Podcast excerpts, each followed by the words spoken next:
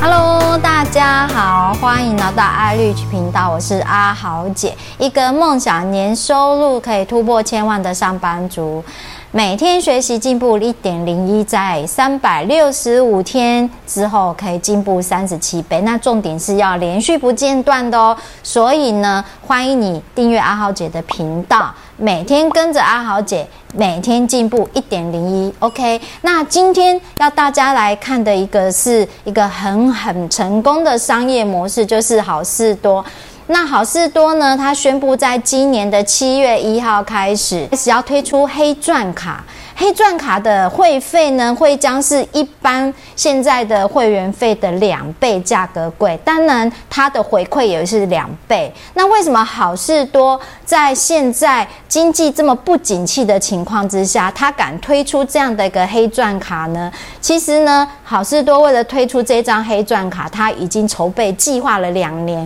而且呢，为了这样的一个黑钻卡的会员服务。他还特别的成立了百人的客服部队，他是其实非常慎重的在准备这件事情。我们就要先来回顾一下好事多的整个发展史。好事多呢，它是一九八三年，它是在美国西雅图成立的第一家呃量贩型仓储的一个量贩店。那在进入台湾的时候是一九九七年，第一家店是在高雄的前镇区哈。那现在全台湾呢，已经差已经整个设立总共有十一家的分店。那阿豪姐非常好奇，就是说好事多跟我们现在量贩店比较比较的龙头，就是还高达百分之高达百分之九十五这么样高的一个续约率的情况下。三百万的这个呃台湾的会会员费的进账就有已经产生一个稳定的一个收益了。老是多他推出这样的黑钻卡，其实它是立基于说，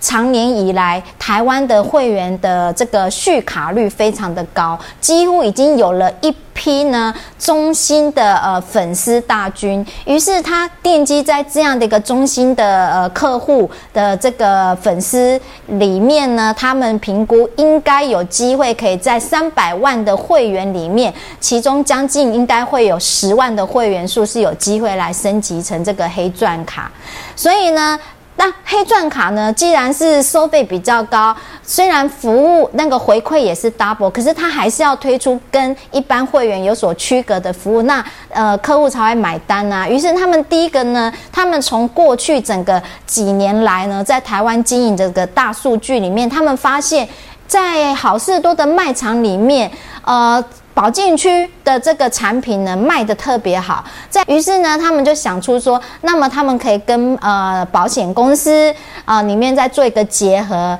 那老人家发现说，哎，一般的现在保险公司都不太接受，就是最高保险年龄只到七十岁。于是他们特别的跟一家，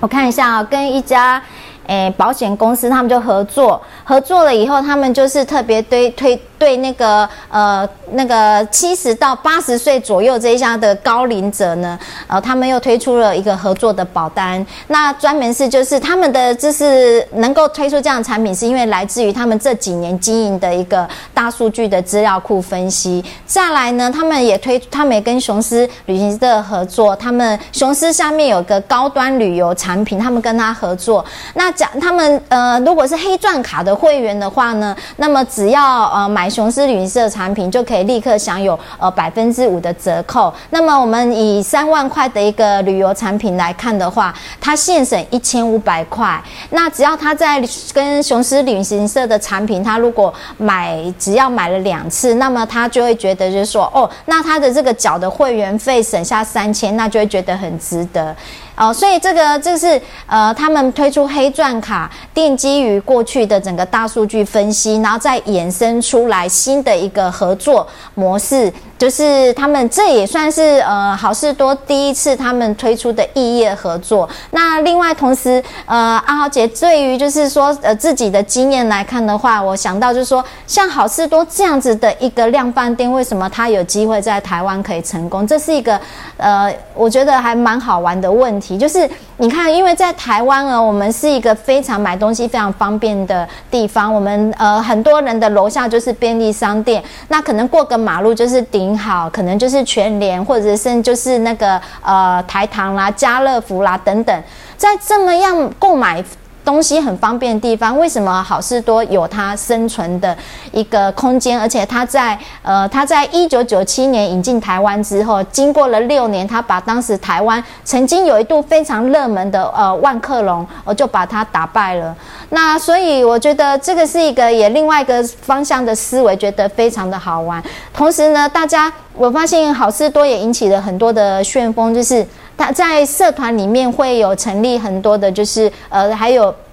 代购群啊，合购群啊，等等，这是在家乐福啦，其他的就是连锁量饭店里面不会看到的现象。所以呢，我想说，好事多的成功呢，一定有它的道理。毕竟它的续约率已经高达百分之九十五，代表这个呃顾客的忠诚度确实是非常高的。那所以好事多接下来推出的这个黑钻卡，我觉得非常有趣，而且它又这个黑钻卡又是跟异业做第一次的结合，所以我觉得这样的商业模式可以继续来。观察看看这样的商面商业模式对好事多将来的营业额到底能够做出多少的一个贡献度？还有他为什么做这样的一个黑钻卡，都是阿豪姐还觉得蛮好奇。那今天的这个好事多的这个黑钻卡这个主题，如果对你有一点小小的帮助的话，麻烦在阿豪姐的这个影片啊，帮忙按个赞。然后再按订阅，再分享给你的朋友。那记得在阿豪姐下面，如果你也是好事多会员的话，可以在下面留言按加一，让阿豪姐知道说哦，原来大家真的都是好事多的会员。OK，那今天的呃每天进步一点零系列就到这边，祝大家有个愉快的夜晚哦，拜拜。